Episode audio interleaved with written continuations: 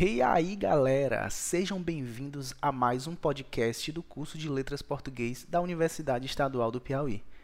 Aqui quem fala é o Idieri e é um prazer poder falar com vocês sobre mais uma obra que marcou a fase da literatura moderna no Brasil. Falaremos hoje sobre ninguém mais, ninguém menos que ele, que foi um dos responsáveis por revolucionar a literatura do Brasil, trazendo um novo olhar para a literatura brasileira, José Lins do Rego e sua obra Fogo Morto. José Lins do Rego nasceu no Engenho Corredor, na Paraíba, em Pilar, no dia 3 de junho de 1901.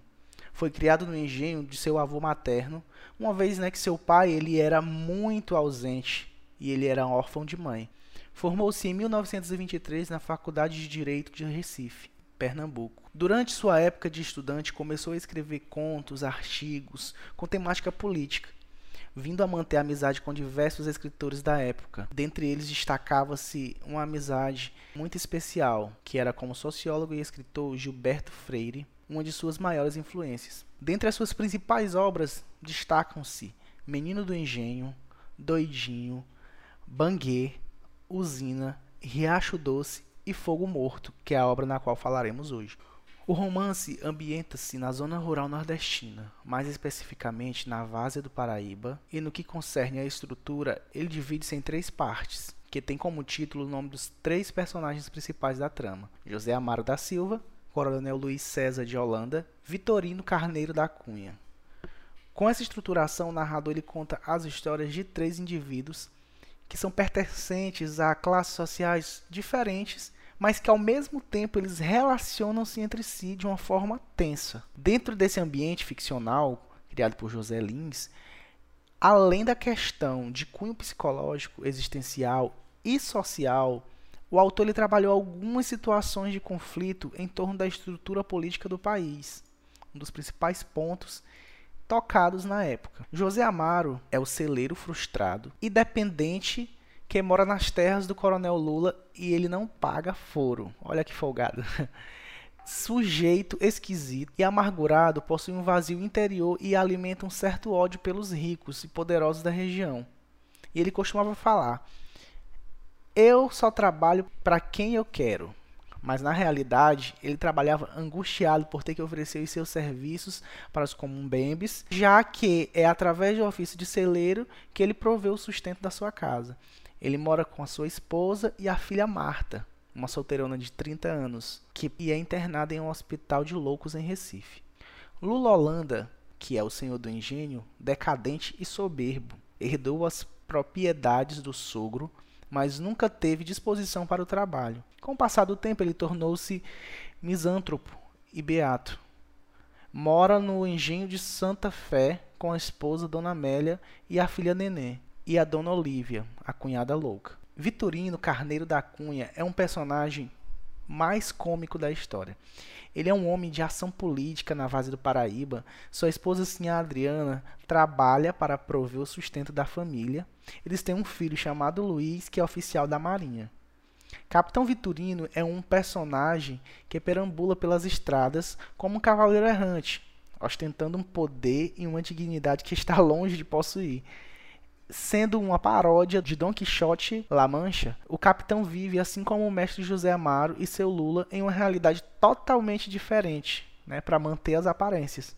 Uma coisa que nós não podemos deixar de tocar no assunto é que a estrutura do texto e a obra que gira em torno da história lembra muito a política oligárquica. Que o romance Fogo Morto ele foi publicado em 1943 nos estretores da ditadura Vargas. Mas o enredo ele se passa por volta dos anos de 1911 e 1912, durante a República Oligárquica, período na qual os coronéis mantinham o controle do processo eleitoral, muito parecido com a época em que José Lins do Rego vivia, que era a ditadura. No livro Coronelismo, Enxada e Voto, o estudioso Vitor Nunes Leal faz uma análise do sistema político brasileiro desde que era colônia até república, considerando a presença do município e o seu relacionamento com as demais esferas do poder político do país, ou seja, a esfera estadual e a federal.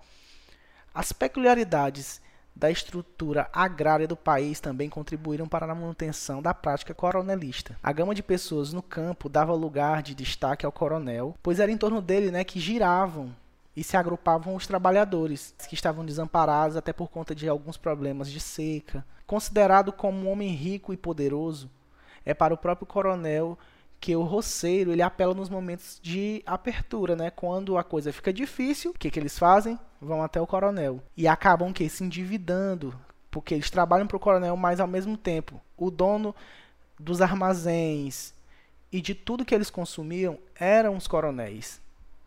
E daí é, surgiam que dívidas e eles acabavam pedindo dinheiro continuavam mantendo as mesmas condições e viviam, de certa forma, obrigados a viver no cabresto. Outra coisa também que nós não podemos deixar de falar são das inspirações históricas que existem na obra. Pontos muito importantes.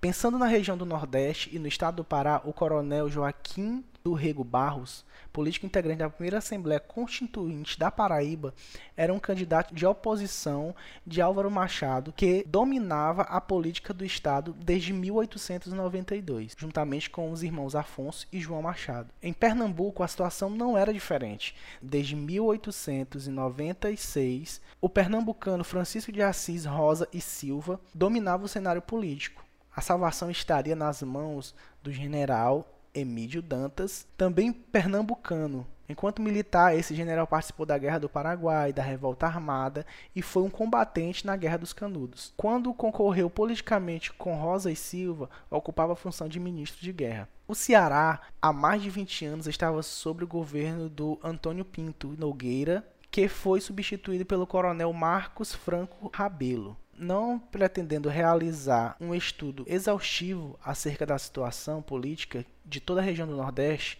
mas porém os três estados citados servem para entendermos um pouco mais né, sobre a trama de Fogo Morto, já que o episódio de sucessão eleitoral serve como um plano de fundo para a narrativa.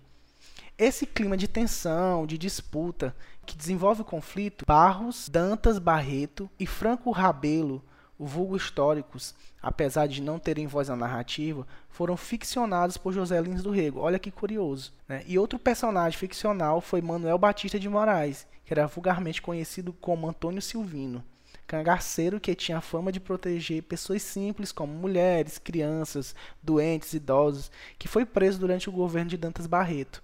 O período de 23 anos em que esteve preso contribuiu para a sua regeneração. Bom, galera, os personagens e seus enredos, o ambiente social, a memória, a imaginação, toda a sua vida é a de um homem que sente que a sua terra tem um destino de exprimi-la, literalmente. É, eu vejo que nesse objetivo ultrapassa até o próprio regionalismo, pois o regionalismo ele tem uma limitação ou de um círculo fechado ou através de um plano regional que consegue abrir caminho para o plano nacional e para o plano quiçá até universal. José Lins do Rego, ele faz parte da geração de 30, né, do modernismo brasileiro, como nós já falamos.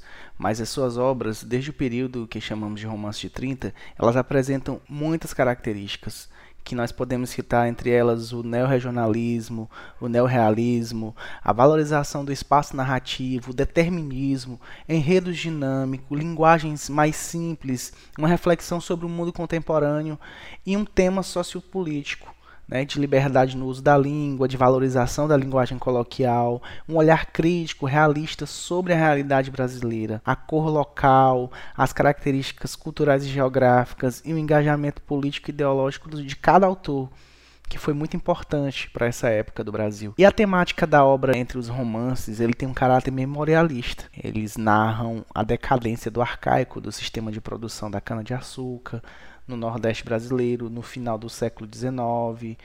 E a sua narrativa também ela expõe um sistema patriarcal caracterizado pelo autoritarismo e pela violência. Assim como a temática principal está centrada no espaço dos engenhos de cana-de-açúcar, é, a sua extensão também ela é caracterizada pela cultura nordestina. É, nos livros em que ele faz parte do chamado ciclo da cana-de-açúcar, ficam evidentes também as relações de trabalho abusivas após a, a abolição da escravatura, com trabalhadores e o domínio opressor dos latifundiários, que de modo o engenho de açúcar ele é o meio que determina o caráter e o destino dos personagens. Né, sobre esse ciclo do romance, por exemplo, do Menino do Engenho, a obra que nós estamos falando, que é o romance Fogo Morto, que completa a narração desse ciclo. A questão social também ela é típica do ano de 30. Né, e evidencia nas condições precárias de vida dos trabalhadores rurais um regime semi-escravista. Né? Acabou, a, acabou a escravatura, veio a abolição, mas o sistema ele ainda, ele ainda permanecia. E essas narrativas elas traçam perfis de autoritarismo, subordinação e expõem privilégios e injustiças sociais, e é isso que José Lins do Rego ele quer trazer ao leitor, tanto da época quanto nos dias de hoje, para ter uma ideia da realidade em que o Brasil, em especial o Nordeste, vivia. Né? Ele traz também essa questão da transição de um país agrário e conservador para um país mais moderno, industrializado. Sempre o senhor José Lins do Rego perturbará os críticos com a seguinte dualidade: um homem alegre, exuberante, apaixonado, um escritor triste, um romancista que fez viver personagens desgraçados, mas que descreve situações comoventes, como a história de Fogo Morto. Na vida real, o rumor de suas gargalhadas na vida da ficção traz um sentimento de lágrimas sufocadas. Isso foi uma citação de Álvaro Lins, né? Memória e Imaginação.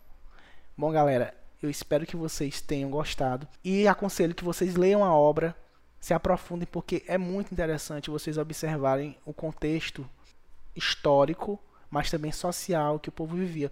Porque esses pontos citados na obra, que ainda hoje resistem, são resistentes, eles precisam ser mudados. E é isso, galera. Um forte abraço e até mais.